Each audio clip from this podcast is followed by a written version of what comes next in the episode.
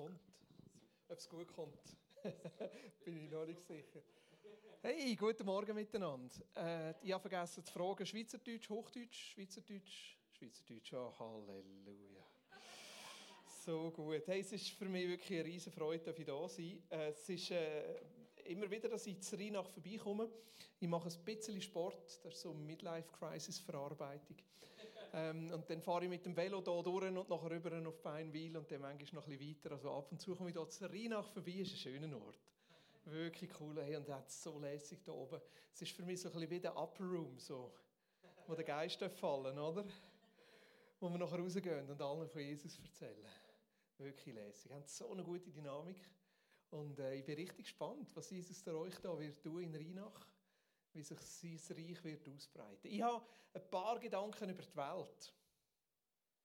Ja, wir reden doch über Gott, oder? Natürlich. Die Welt und Gott und Gott und die Welt, das ist so da, wo ich mit euch anschauen heute. Und eigentlich ausgehend von einer relativ bekannten Bibelstelle, Johannes 3, Vers 16, die ich mit euch noch einmal genauer anschauen möchte. Und von dort aus so ein paar alternative Blickwinkel vielleicht auf die Welt, weil ich merke selber auch bei mir, in meiner Veränderung, auch theologisch, in meinem Wandel, aber auch so ein bisschen der Vorbereitung auf die Predigt, wie wir manchmal als Christen einen relativ, relativ selektiven Blick auf die Welt haben und manchmal auch ein einen komischen Blick. Und ich möchte euch mitnehmen so ein bisschen auf eine Reise. Also lade dich mal auf das ein, lade dich mal auf die einzelnen Bibelstellen ein und probiere einfach mal zu beobachten, was das mit dir tut. Ich habe noch ein paar Utensilien mitgenommen. Mal schauen, ob dir das nachher klappt ob wir das irgendwo herbringen miteinander. Aber lass uns einsteigen mit Johannes 3, Vers 16. Und ich habe hier die Elberfelder Übersetzung genommen, weil das die Übersetzung ist, die man meistens auch im Ohr hat. Denn so sehr hat Gott die Welt geliebt, dass er seinen eingeborenen Sohn gab, damit jeder, der an ihn glaubt, nicht verloren geht, sondern ewiges Leben hat. Denn Gott hat seinen Sohn nicht in die Welt gesandt, dass er die Welt richte, sondern dass die Welt durch ihn errettet werde. Wunderbare Bibelstelle, oder? Meistens sehen wir sie als Johannes 3,16. Eine Bibelstelle, die wir wahrscheinlich alle verinnerlicht haben. Vor allem auch auf uns bezogen. Hey, so cool, dass Gott mich gerne hat, dass Jesus für mich gekommen ist, dass ich eine Rettung erleben darf, dass ich nicht gerichtet werde, sondern dass er mich in das Ganze nimmt. Aber das Interessante ist, dass die Bibelstelle eigentlich von der Welt redet. Von dieser bösen, bösen Welt von dieser schrecklichen Welt, von dieser zerbrochenen Welt, von dieser Welt, wo andere Schreiber noch im Neuen Testament warnen und sagen, pass auf und hab nicht fest Ach, Kontakt mit dieser Welt. Und da kommt die Bibelstelle aus Johannes 3, 16 und 17, was heißt, so fest hat Gott die Welt gern gehabt. Also das ist so ein bisschen die Sicht, die ich heute mit euch anschauen möchte ein Blick von uns durch die Brille, dass das eine Welt ist, von Gott geschaffen, die er gerne hat. Weil ich glaube, dass das die Sicht von Gott ist auf die Welt. Nicht in erster Linie eine böse Welt, nicht in erster Linie eine gefährliche Welt, nicht in erster Linie eine Welt, wo wir hassen sollen, wo wir ablehnen sollen, wo wir verurteilen sollen, wo wir mit dem Finger darauf zeigen was alles nicht gut ist, sondern das ist die Welt, die Gott gerne hat. Das ist die Welt, die er liebt. Oder, lass mich es vielleicht mit anderen Worten sagen, das ist die Welt, wo Gott Freude daran hat. Hm. Okay. Das ist die Welt, wo Gott gerne anschaut.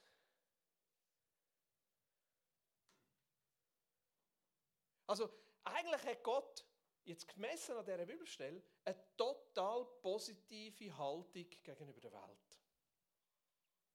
Nicht eine abgewandte Haltung, nicht eine Ekelhaltung, nicht ein Uah, die Welt. Nein, eine zugewandte Haltung zu dieser Welt, eine positive Haltung. Also eigentlich nicht möglichst schnell weg, sondern möglichst schnell her. Und das drückt er nachher auch ganz praktisch aus. Denn so sehr hat Gott die Welt geliebt, dass er seinen eingeborenen Sohn gab, damit jeder, der an ihn glaubt, nicht verloren geht, sondern ewiges Leben hat. Denn Gott hat seinen Sohn nicht in die Welt gesandt, dass er die Welt richte, sondern dass die Welt durch ihn errettet werde.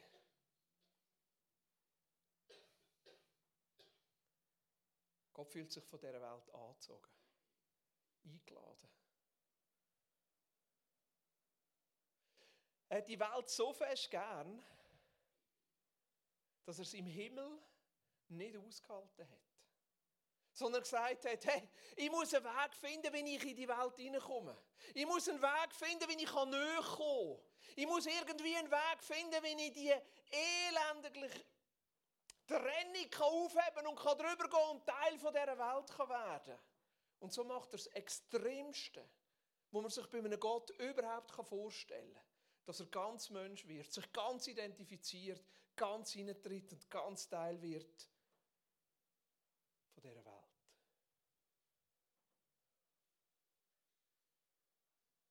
Ja, ich weiß.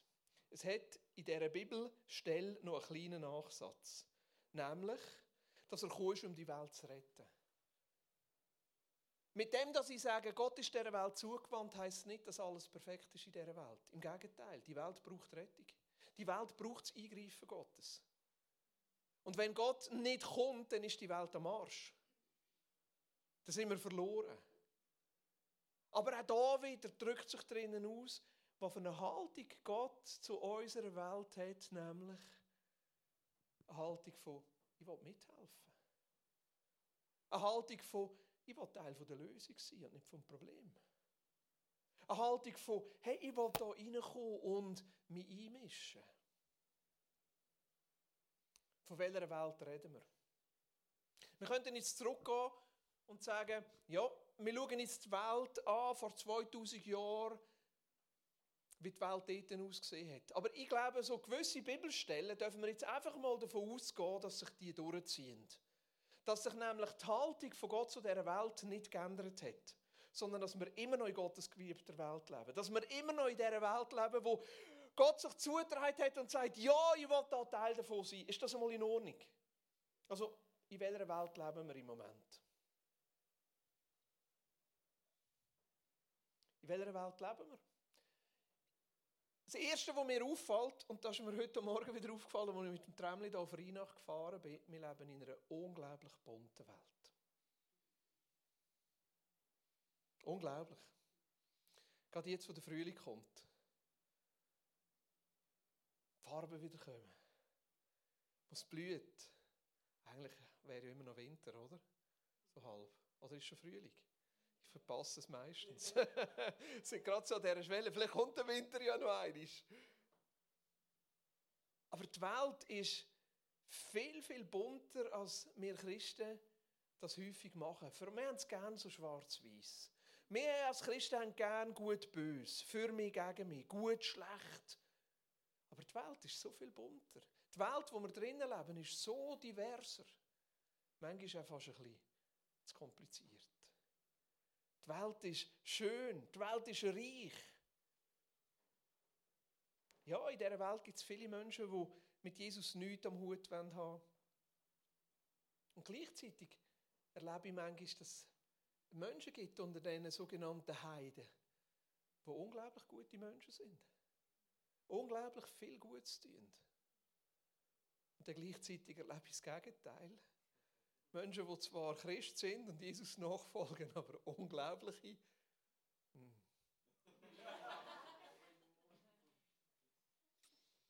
Die Welt ist bunt. Nicht einfach nur grau, nicht nur schwarz-weiß, sondern da ist grün, da ist violett, da ist rosarot, da ist blau. Da gibt es ganz viele unterschiedliche Sachen drin. Verschiedene Religionen, verschiedene Ideologien, verschiedene Kulturen, verschiedene Meinungen. Und damit sage ich nicht, dass alles gut und alles richtig ist, aber es ist die Welt, wo Gott sagt, ich habe sie gern. Ich wende mich zu. Ich will Teil sein davon. Und ich erlebe bei uns, bei jedem von uns, dass so wieder zwei Tendenzen kommen auf die Welt. Die eine Tendenz, die wir haben, ist, dass wir versuchen, die Welt einfacher zu machen, als sie ist. Damit wir sie irgendwie ein fassen können. Damit wir sie irgendwie ein erklären können. Dass wir die Farben ein bisschen abdämpfen. Sie ein bisschen mm, einfacher, damit wir in dieser Überforderung, wo wir drinnen sind, in dieser Welt, irgendwie handlungsfähig bleiben. Und die zweite Tendenz, die wir haben, ist, dass wir uns zurückziehen.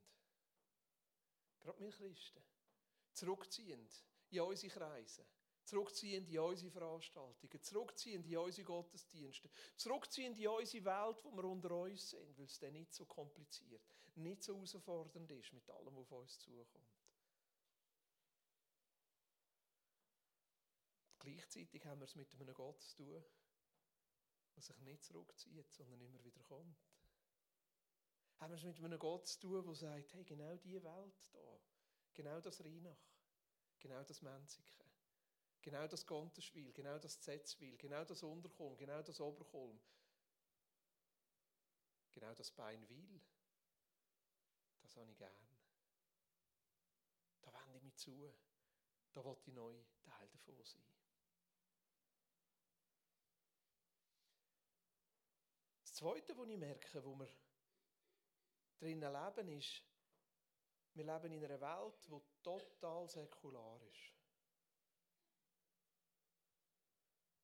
Also die westliche Welt, wo wir drinnen aufwachsen, die Schweiz, der Aargau, ist eigentlich ein Land, wo mit Gott nichts zu tun hat.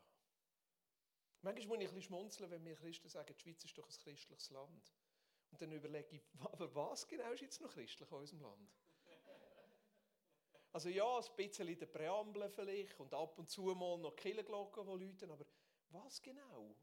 Also wo genau hat jetzt Gott noch Platz? Also wo genau darf jetzt Gott noch wirklich sein in unserem Land? Also wo genau ist jetzt Raum für den Gott, wo eigentlich Teil von unserer Welt sein unserer Welt zugewandt ist, unsere Welt gerne ist? Ja, wo genau lassen wir ihm also wenn Glauben und Religion in der Schweiz, dann ganz sicher abgesondert und ganz sicher nur am Sonntag am Morgen und ganz sicher nur privat. Also sicher nicht am Montag in der Kaffeepause. Das ist die säkulare Zeit, in wir drinnen leben. Und eigentlich ist es verrückt, weil es ist mal ganz anders war.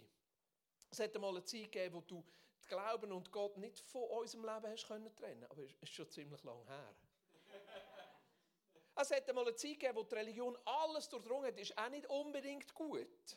Manchmal ist es gut, wenn sich die Religion auch bei gewissen Sachen einmal ein bisschen zurückhält, weil sie hat nicht immer, nur immer. Ja, aber ich glaube, ihr wisst, von was sie reden. Und das ist genau da, wo passiert ist. Weil die Religion so einen starken Einfluss hat und teilweise auch ein bisschen schräge Meinungen hat, haben viele Leute gesagt, also nach dem 30-jährigen Krieg, jetzt haben wir ein bisschen genug. Also nach der Hexenverfolgung, jetzt haben wir ein bisschen genug. Also nach diesen Kreuzzügen, also jetzt haben wir ein bisschen genug. Jetzt müssen wir der Religion und der Glauben wieder den Platz geben, wo wir denken, wo gut ist. Jetzt entscheiden wir. Also dass Gott nicht mehr so Platz hat in unserer Zeit, in unserer Welt, hat auch etwas mit uns zu tun. Das heisst aber auch, wir könnten wieder dazu beitragen, dass Gott vielleicht wieder ein bisschen mehr Raum bekommt. Will wir vielleicht glaubwürdig leben? Will wir vielleicht so leben, dass es nicht alle anderen abschreckt? Aber heute ist es ja so, dass die Option Christ sein eine denkbar fast sagen, undenkbare Option ist für viele Menschen. Also es gibt ja ganz, ganz viele Lebensentwürfe. Ganz, ganz viele Menschen, die sich dafür entscheiden, wie sie jetzt ihr Leben gestalten Klar, es gibt auch einen Großteil von Menschen, die sich nicht so aktiv darüber Gedanken machen, wie will ich jetzt mein Leben leben und wie will ich glauben und was ist jetzt genau und was sind meine Werte. Also vieles wird uns ja mitgeben, wird prägt von unserem Umfeld. Aber wenn du jetzt einfach mal überlegst, all die Kollegen um dich herum, die nicht an Gott glauben, wird es wahrscheinlich nicht so viele Leute geben, die sagen, also Christsein, ja, das ist eigentlich auch noch eine glatte Idee. Ja, da habe ich mir also letztens überlegt, vielleicht müsste ich mir auch mal überlegen, wieder einmal Christ zu werden. Nein, eigentlich ist das Christsein eine denkbar, undenkbare Option. Also mein Lebensentwurf dass ich Geld weggebe, mein Lebensentwurf, dass ich meine Zeit in der Kirche verbringe, mein Lebensentwurf, dass ich auf Afrika gehe, mein Lebensentwurf, dass ich Bibel lese, mein Lebensentwurf, dass ich mir Zeit nehme zum Beten, mein Lebensentwurf, dass ich mein Leben anderen Menschen verschenke, mein Lebensentwurf, dass ich sogar Menschen in mein Haus aufnehme, weil ich das Gefühl habe, dass Jesus das auch machen würde. Das ist nicht unbedingt so ein Lebensentwurf, wo andere Leute sagen, da, leck Bobby, das ist jetzt cool.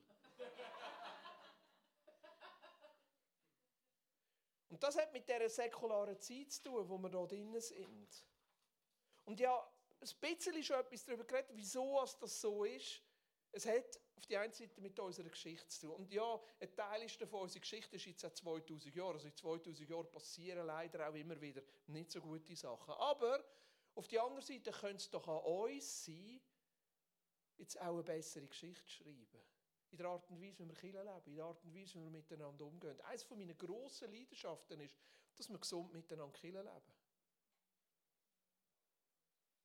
Dass wir unsere Konflikte vielleicht ein bisschen besser herbringen. Dass wir etwas von dieser Liebe, wo, wo Jesus uns gibt, wirklich in einer anderen Art und Weise ausdrücken. Und das ist wirklich auch die Herausforderung von uns miteinander.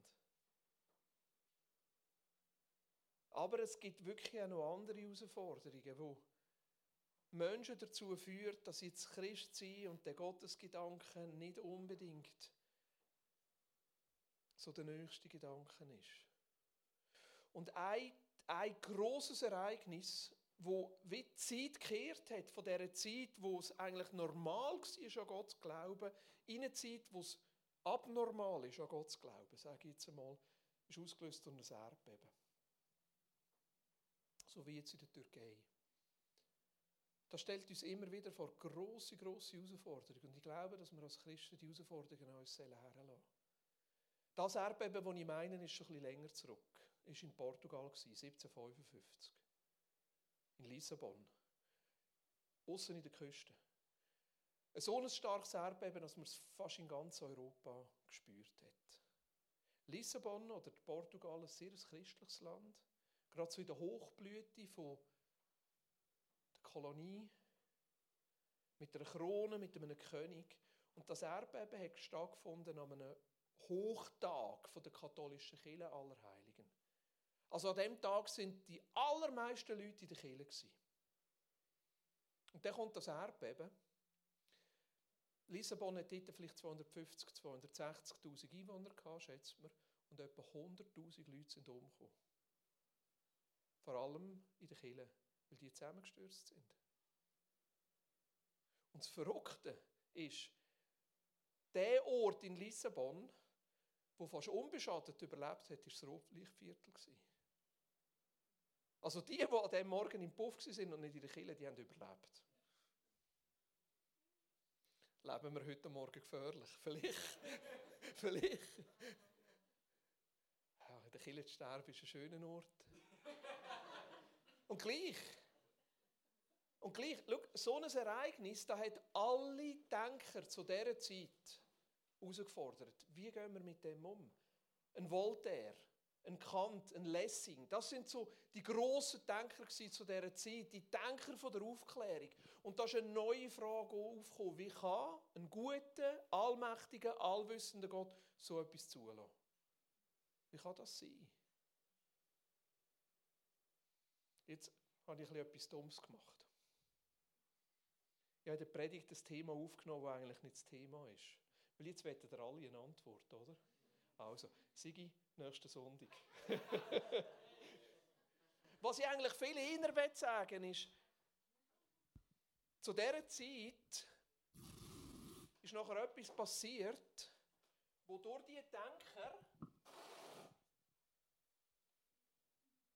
genau solche Fragen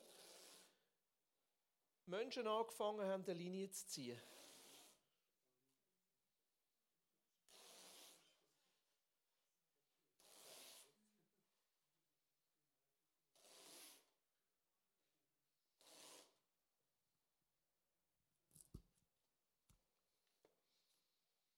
Eigentlich müsste die Linie noch viel dicker sein.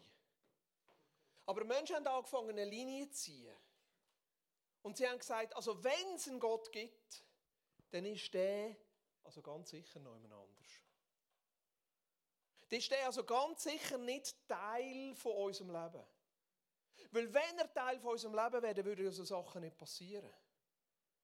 Also Gott ist ganz sicher so, vielleicht, vielleicht, wenn es einen Gott gibt, dann ist er vielleicht der, der das Ganze angefangen hat, der Urheber. Dann ist er vielleicht wie ein Uhrmacher, der die Uhr formt, die Uhr aufzieht und die Uhr lässt laufen, aber nicht mehr eingreift. Dann ist er ganz sicher da, aber wehe, Gott überschreitet die Linie. Nein, das darf es nicht geben. Wir sind auf dieser Seite der Linie.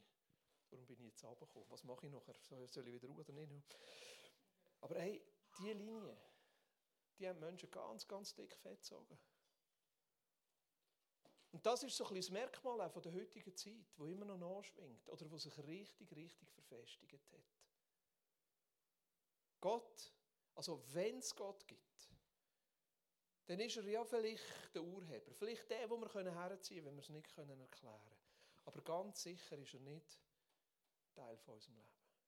Ganz sicher ist er nicht in diesen Sachen drin. Ganz sicher ist er nicht da Teil von unserer Welt und von unserem Alltag. Und gleichzeitig, gerade wenn wir noch einmal die Bibelstelle anschauen, denn so sehr hat Gott die Welt geliebt, dass er seinen eingeborenen Sohn gab, damit jeder, der an ihn glaubt, nicht verloren geht, sondern ewiges Leben hat. Denn Gott hat seinen Sohn nicht in die Welt gesandt, dass er die Welt richte, sondern dass die Welt durch ihn errettet werde. Da sehe ich Gott drin, der sagt, mir ist doch gleich, was ihr für Linien zieht. Die Welt, das ist Gottes Lieblingsort. Die Welt ist der Ort, wo sich Gott doch nicht aussperren lässt. Und gleichzeitig merke ich, dass diese Linie eben auch uns Christen prägt hat. Wo wir manchmal auch so Linien haben, wo wir denken, das ist der Ort, wo Gott wirkt und das ist der Ort, wo Gott nicht wirkt. Ich, ich glaube, es gibt Orte, wo Gott ein bisschen stärker wirkt und ein bisschen präsenter ist. Ich glaube, dass wenn wir am Sonntagmorgen in Gottesdienst zusammenkommen, es einfacher ist, in Gottes Gegenwart zu kommen und zu erleben. Und gleichzeitig glaube ich, dass diese Welt Gottes Lieblingsort ist, wo er schon drinnen ist.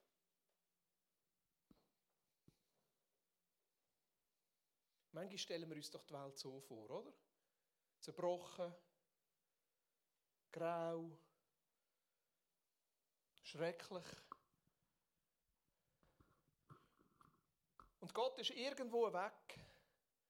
Aber da, wo die Bibelstelle sagt, ist, dass wir einen Gott haben, der sich einmischt. Und Teil unserer Welt ist. Und immer wieder in die Welt hineinkommt. Und sich so anfängt, in die Welt einmischen, dass man ihn vielleicht sogar manchmal gar nicht mehr so von dieser Welt trennen kann.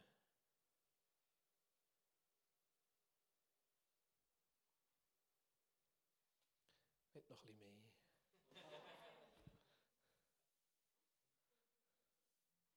Und ja, vielleicht ist es auch so, dass wenn wir beten, Gottes Gegenwart eben vielleicht sogar zunimmt.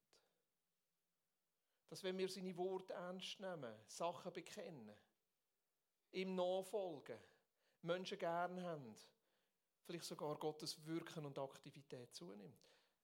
Geht das ein bisschen um und ein bisschen mischen. Aber lenkt das einmal an und schaut das an, weil ich glaube, das ist viel ein besseres Bild von unserer Welt. Und das ist, wenn wir jetzt einmal vom Johannes weggehen, eigentlich das Bild, das der Paulus von dieser Welt zeichnet. Der Paulus ist ja einer, der ein bisschen rumgekommen ist. Er hat auch einen jüdischen Hintergrund. Auch einen Hintergrund, der so ein bisschen ist, Gott ist da, die Welt ist da. Aber die Vorstellung, dass Gott in die Welt hineinkommt und sich einmischt, ist nicht unbedingt die Vorstellung, wo der Paulus damit aufgewachsen ist. Und er hat Jesus persönlich kennengelernt, ist dem begegnet, ist nachher rumgereist und hat immer wieder erlebt, wie Jesus eigentlich schon in dieser Welt ist. Die faszinierendste Stelle finde ich, wo der Paulus, habe ich vor Petrus gesagt, der Paulus in Athen ist. Auch so eine völlig, nicht säkular, aber eine völlig bunte, völlig durchmischte Gesellschaft mit ganz vielen Göttern.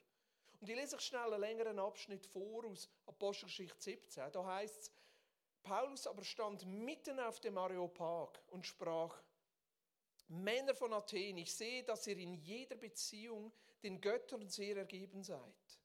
Denn als ich umherging und eure Heiligtümer betrachtete, fand ich auch einen Altar, an dem die Aufschrift war einem unbekannten Gott. Was ihr nun, ohne es zu kennen, verehrt, das verkündige ich euch. Der Gott, der die Welt gemacht und alles, was darin ist, er, der Himmel, der Herr des Himmels und der Erde, wohnt nicht in Tempeln, die mit Händen gemacht sind. Gott ist nicht im Himmel. Auch wird er nicht von Menschenhänden bedient, als wenn er noch etwas nötig hätte, da er selbst allen Leben und Odem und alles gibt. Und er hat aus jedem, einem, jede Nation der Menschen gemacht, dass sie auf dem ganzen Erdboden wohnen, wobei er festgesetzte Zeiten und Grenzen ihrer Wohnung bestimmt hat, dass sie Gott suchen, ob sie ihn vielleicht tastend fühlen und finden möchten obwohl er ja nicht fern ist von jedem von uns. Denn in ihm leben und weben und sind wir, wie auch einige eurer Dichter gesagt haben, denn wir sind auch sein Geschlecht. Da wir nun Gottes Geschlecht sind, sollen wir nicht meinen, dass das Göttliche dem Gold und Silber oder Stein, einem Gebilde der Kunst und der Erfindung des Menschen gleich sei. Nachdem nun Gott die Zeiten der Unwissenheit übersehen hat, gebietet er jetzt den Menschen, dass sie alle überall Buße tun sollen, weil er einen Tag festgesetzt hat, an dem er den Erdkreis richten wird in Gerechtigkeit durch einen Mann, den er dazu bestimmt hat. Und er hat allen dadurch den Beweis gegeben, dass er ihn auferweckt hat aus den Toten. Eine lange Bibelstelle. Ich weiß, es ist ein bisschen kompliziert ausgedrückt in dieser Übersetzung. Ich habe die Kernstelle für mich gelb markiert der nächsten Folie. Dass sie Gott suchen, ob sie ihn vielleicht tastend fühlen und finden möchten. Obwohl er ja nicht fern ist von jedem von uns, denn in ihm leben und weben und sind wir, wie auch einige eurer Dichter gesagt haben, denn wir sind auch sein Geschlecht. Also ich finde das verrückt. Paulus kommt da rein auf Athen in eine Gesellschaft, wo er eigentlich vollständig ablehnen müsste, wo so viele Götter hat, wo so viel falsch läuft, wo so konträr ist zu dem, wo er drinnen aufgewachsen ist als Jude. Ein Gott, nichts anderes. Und er nimmt ihre Zeit auf, er nimmt sogar ihre Philosophen, ihre Dichter auf. Und was sagt er ihnen? Schaut, wir sind alle von Gott geschaffen. Wir sind alles eigentlich aus dem gleichen Geschlecht. Und Gott ist dir nicht fern. Im Gegenteil, Gott ist so nöch, dass er mit dem ganzen Wesen verwoben ist. Hey. Vergiss die Linie.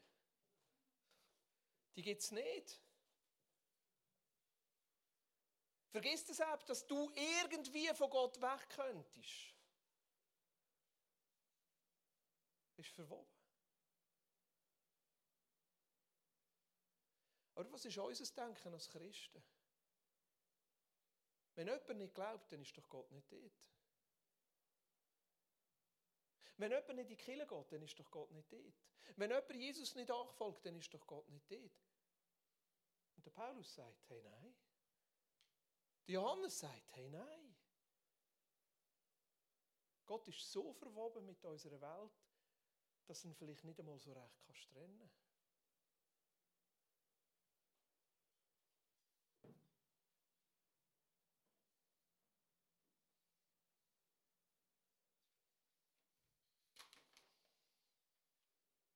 habe ein Zitat gefunden, das mir recht cool gedacht hat, von Max Planck, Quantenphysiker. Also eigentlich der, der das Atom untersucht hat. Und er stellt mit dem Zitat den ganzen Materialismus, wo eigentlich die Welt nicht mehr ist als das, was wir anlängen können und es nichts metaphysisch Göttliches gibt, völlig auf den Kopf. Und er sagt, und so sage ich nach meinen Erforschungen des Atoms dieses, es gibt keine Materie an sich. Alle Materie entsteht und besteht nur durch eine Kraft, welche die Atomteilchen in Schwingung bringt und sie zum winzigsten Sonnensystem des Alls zusammenhält. Da es im ganzen Weltall aber weder eine intelligente Kraft noch eine ewige Kraft gibt, es ist der Menschheit nicht gelungen, das heiß ersehnte Perpetuum mobile zu erfinden, so müssen wir hinter dieser Kraft einen bewussten, intelligenten Geist annehmen. Dieser Geist ist der Urgrund aller Materie. Da finde ich spannend, dass ein, ein, Physiker, ein Wissenschaftler sagt, eigentlich Materie gibt es gar nicht unbedingt, sondern es ist viel mit Energie, wo die, die Teile zusammenhält. Und weil der Mensch oder irgendetwas in der Natur nicht von sich aus selber etwas erschaffen kann, muss die Energie von irgendwo neu kommen. Ist die Energie, die alles zusammen hat, Gott? Vielleicht. Vielleicht ist es genau das, der Paulus da sagt, dass wir alles durch Gott durchdrungen sind. Aber Gott ist immer mehr.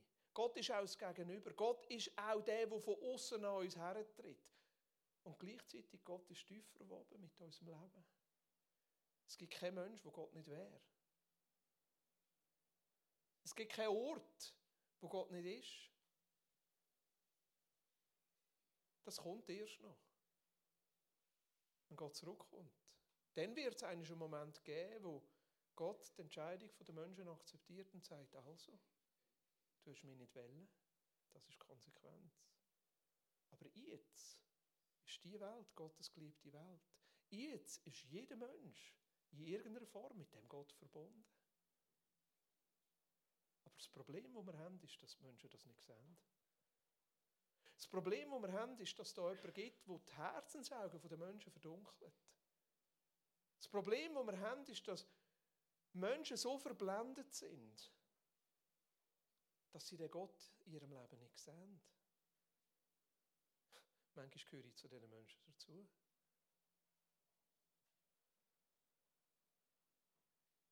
Mich hat natürlich in der Vorbereitung auch interessiert, was für ein Bild zeichnet Jesus von dieser Welt. Und ich bin wieder einmal bei einer meiner Lieblingsbibelstellen gelandet, in Johannes 5. Johannes 5 ist die Geschichte, wo Jesus den Gelähmten am Teich von Bethesda heilt, der Einzelne.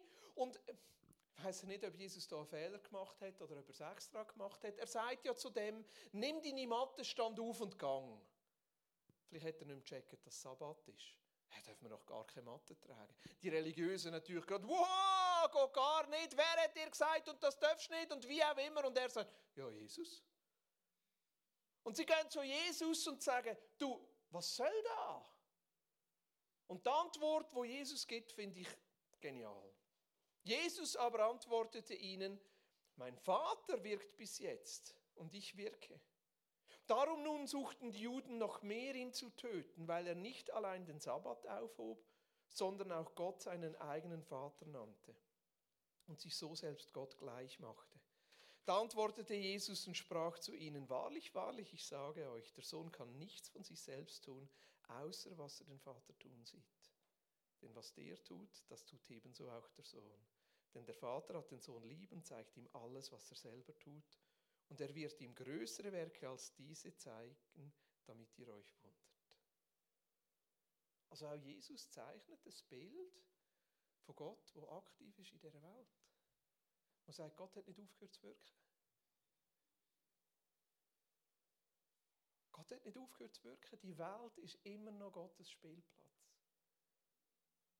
Die Welt ist immer noch sein Lieblingsort. Die Welt ist immer noch der Ort, wo er alles durchdringt und alles zusammenhält und alles durchwebt.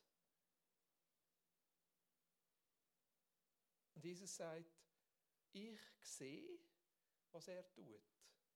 Und was immer er tut, das tue ich ebenso. Ich sehe, was er tut. Und was immer er tut, das sehe ich ebenso. Also wir haben drei Sachen gesehen heute Morgen. Die Welt ist Gottes geliebte Welt. Gott ist in dieser Welt verwoben und Gott wirkt in dieser Welt. Und ich wage zu behaupten, dass Gott nicht aufgehört hat zu wirken. Ich wage zu behaupten, dass Gott immer noch dran ist zu wirken. Die Herausforderung ist, für dich und für mich, wir Können wir es wahrnehmen?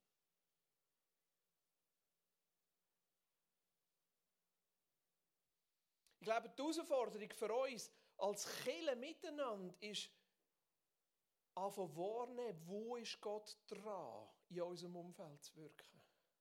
Wo ist er dran zu wirken in Rheinach? Wo ist er dran zu wirken? In Menziken, in Gontenschwil, in Zetzwil. Wo ist er dran? Bei welchen Menschen ist er dran? Gottesdienste, die wir hier haben, sind ja eigentlich nur der Ort, wo wir trainieren können, Gott zu sehen, wo er am Wirken ist in unserem Leben oder bei anderen. Aber eigentlich geht es doch darum, Gottes Wirken in dieser Welt wahrzunehmen. Und immer wenn wir sehen, dass Gott am Wirken ist, ist es eine Einladung für uns, es mit ihm zusammen zu tun. Er liebt es, es mit uns zusammen zu tun. Er liebt es, uns einzuladen, uns zu involvieren. Dass wir den Sand durchmischen. Dass wir anderen Menschen helfen, zu sehen, wo Gott in ihrem Leben schon dran ist. Das wäre eine ganz einfache Definition für Evangelisation. Weißt, wir haben manchmal das Gefühl, wir müssen Gott zu den Menschen tragen.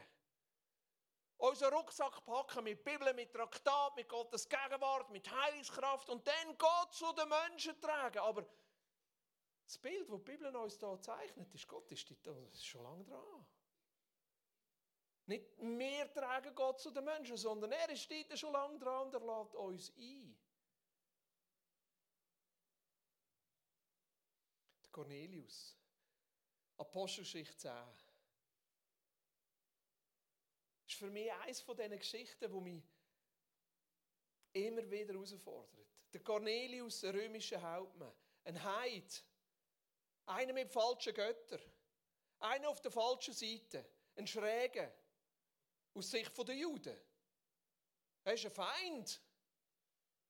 Wer wäre das für dich heute? Wo ist deine Ekelschranke, wo du sagst, also bei dem kann Gott nicht wirken? Bei jemandem, der schwul ist? Bei jemandem, der queer ist? Beim Nachbar? Bei der Schwiegermutter? Beim Chef? Beim Lehrmeister? Der Cornelius war in den Augen der Juden so einer. Aber es heisst von ihm, Apostelgeschichte 10, er war gottesfürchtig. Er hat betet, er hat Almosen gegeben. Und genau dort hat Gott angefangen wirken. Er hat ihm einen Engel geschickt. Ist ihm begegnet. Und der Engel sagt, hey, da ist einer, der ist auch am Betten, der Petrus, gang und hol den.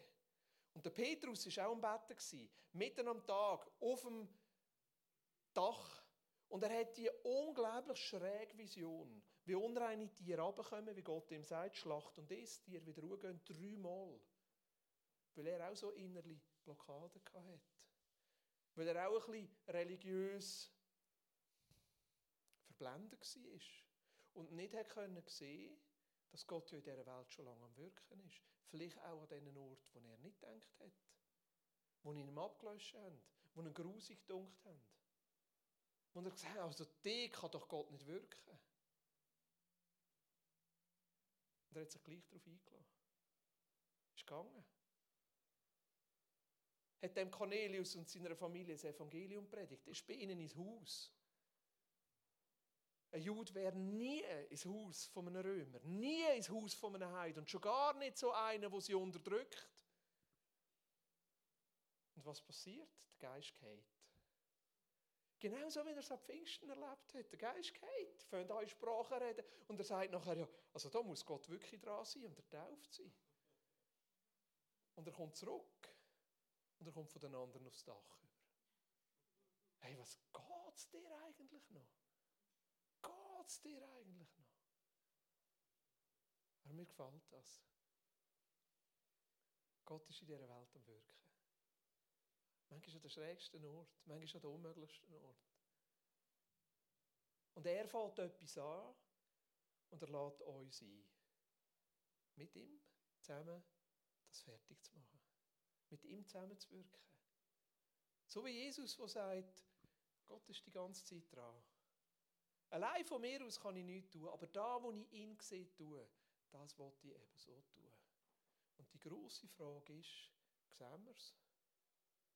Wo sehen wir es? Und das ist die riesen, riesen Herausforderung in der heutigen Zeit, in einer säkularen Welt, wo sagt, also da ist die Linie. Gott sicher nicht. Das ist die grosse Herausforderung in einer Zeit, wo wir nicht mehr über Gott reden Das ist die grosse, grosse Herausforderung in einer Zeit, wo sagt, hey, also ja, bei euch in der Kirche, die dürfen wirken, aber hier am Arbeitsplatz sicher nicht. In der Schule sicher nicht. In der Verwaltung sicher nicht. Da braucht es Menschen, die den Mut haben, zu sagen, ja, aber Gott lässt sich nicht aussperren. Gott ist da. Gott ist am Wirken. Und dass wir neu anfangen, die Augen entwickeln. Wo könnte Gott am Wirken sein? Ich würde sagen, dort, wo die Not ist. Dort, wo Ungerechtigkeit ist. Häufig an den Rändern der Gesellschaft, weil Gott ist immer jemand, der sich auf die Seite der Unterdrückten und der Armen stellt. Nicht unbedingt bei den Mächtigen. Wo kann Gott am Wirken sein? Dort, wo Menschen sich auf die Suche machen nach Lebenssinn. Dort, wo Menschen sich aufmachen nach Spiritualität, vielleicht nicht unbedingt so, wie wir sie gut fänden, aber doch, die sich aufmachen und sagen, jetzt muss etwas mehr geben in diesem Leben. Dort, wo Menschen herausgefordert sind. Dort, wo Menschen Hilfe brauchen. Ich glaube, dort ist Gott dran. Ich glaube, ein Merkmal für Gottes Wirken ist auch dort, wo wir Frieden spüren. Dort, wo wir Wohlwollen spüren. Dort, wo Menschen uns empfehlen. Dort, wo Menschen sich aufmachen. Und ich glaube, unsere Aufgabe ist es, nach diesen Orten zu suchen und dort nachher reinzugehen. Und für mich ist es eine von diesen ganz, ganz wichtigen Formen von Gebet, immer wieder zu sagen, Jesus, lass mich sehen, wo du dran bist. Und hilf mir, die inneren Grenzen zu überwinden, dass ich nicht selber Grenzen ziehe für dein Wirken. Hilf mir selber ein Leben zu leben, wo du ganz Teil davon sein darfst und hilf mir an den Orten, wo ich ein bisschen erkenne, wo du wirkst und wo du dran bist. Hilf mir ein Leben zu leben, es sogar noch einlädt, dass du stärker wirkst. Dass noch mehr Sand und noch mehr Farbe reinkommt und die Welt noch mehr durchmischt wird. Jesus, lass mich die Welt, dass die Welt sehen, die von dir geliebt ist. Du zugewandt bist. Und ich möchte die Predigt abschließen mit einer kurzen Gebetszeit, wo wir einfach unser Herz noch einmal Jesus herstrecken und sagen, Jesus, ich möchte eigentlich auch so ein zugewandtes Herz haben. Gerade vielleicht gegenüber den Menschen, die mir Mühe machen. Gerade vielleicht gegenüber den Menschen, die feindlich gesinnt sind. Dass wir unser Herz Jesus entgegenstrecken und sagen, Jesus, wo sind die Grenzen, die ich gezogen habe? Wo ich sage, Gott, bis dahin und nicht weiter. Dass wir unser Herz Gott entgegenstrecken und sagen, Jesus, ich möchte auch sehen, wo du am Wirken bist. Lass mich sehen. Hilf mir in meiner eigenen Verblendung.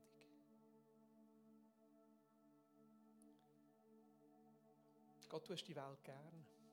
Es ist deine geliebte Welt. Und es ist deine Welt, die du nicht aufgegeben hast. Wo du dich nicht zurückgezogen hast. Gleichzeitig leben wir in einer Welt, die nichts mit dir zu tun hat. Also so eine undenkbare Option ist, überhaupt dir nachzufolgen und an dich zu glauben. Und Jesus, wir strecken dir jetzt einfach unsere Herzen entgegen und ich wünsche mir, dass du uns hilfst, die Welt als deine geliebte Welt zu sehen. Als die Welt, die du nicht aufgegeben hast. Als die Welt, wo du dir zuwendest. Als die Welt, wo du Teil davon bist. Und Jesus, wir erlauben dir, dass du so Grenzen, die wir gezogen haben, wo wir sagen, Gott, bis dahin und nicht weiter, dass du die in unserem Leben aufdeckst. Dass unser ganzes Leben kann von dir durchdrungen sein Dass du Raum einnehmen kannst.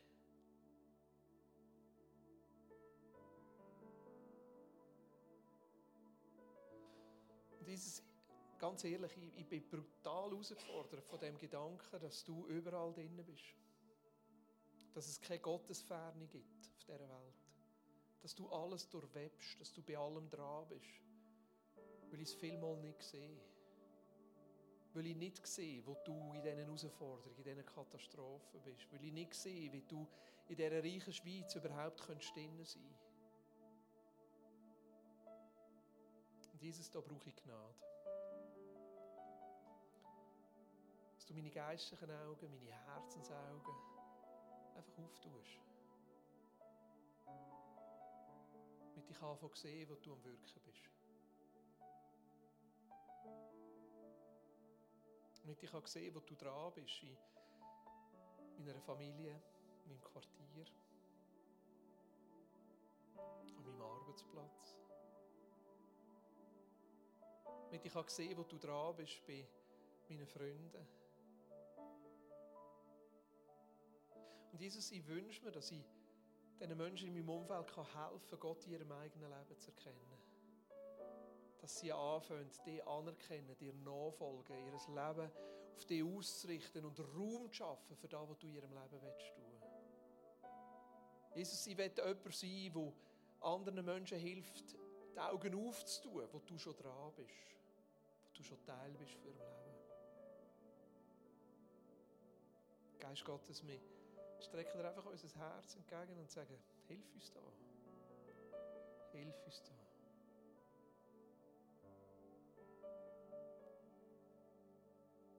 wir unter der Woche, an unseren Arbeitsplätzen, in der Schule, so Augenöffner haben zu Augenöffner werden.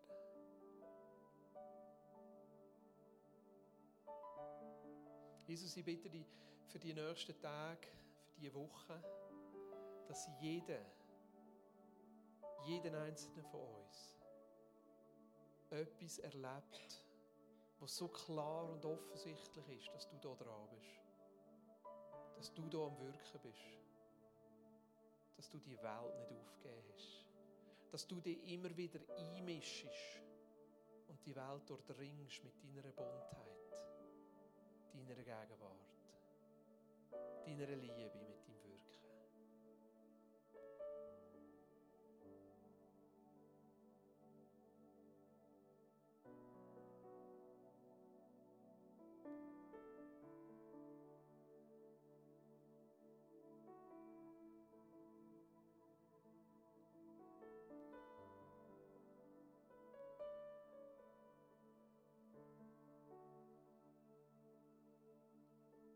Lass uns noch schnell einen Moment einfach so verweilen, so ein bisschen wie der Petrus auf dem Dach. Und einfach offen sein. Vielleicht wird er ihm einen oder anderen von uns noch etwas zeigen. Ein Mensch, eine Situation, eine Begebenheit. Einfach noch etwas zeigen, wo er uns vielleicht darauf vorbereiten will. Und wenn dir jetzt etwas in Sinn kommt, eine Situation oder ein Mensch in Sinn kommt, dann nimm dir einfach kurz Zeit, für das zu beten.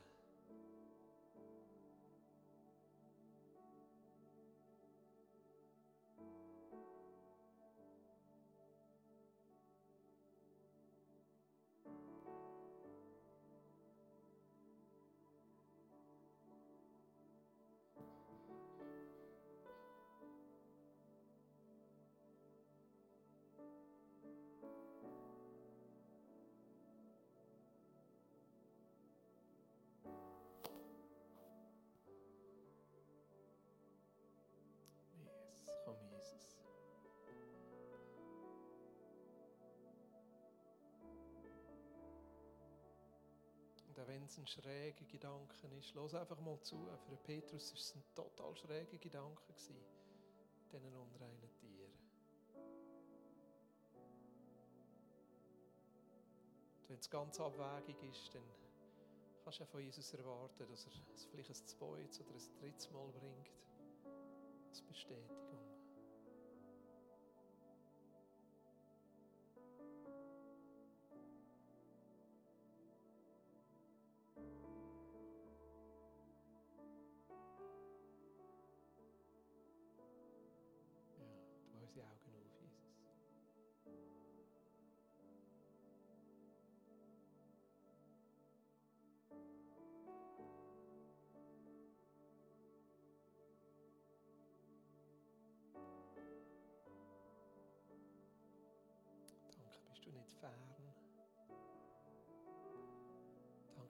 Aufgehört zu wirken. Danke, Jesus, hast du nicht aufgehört zu lieben.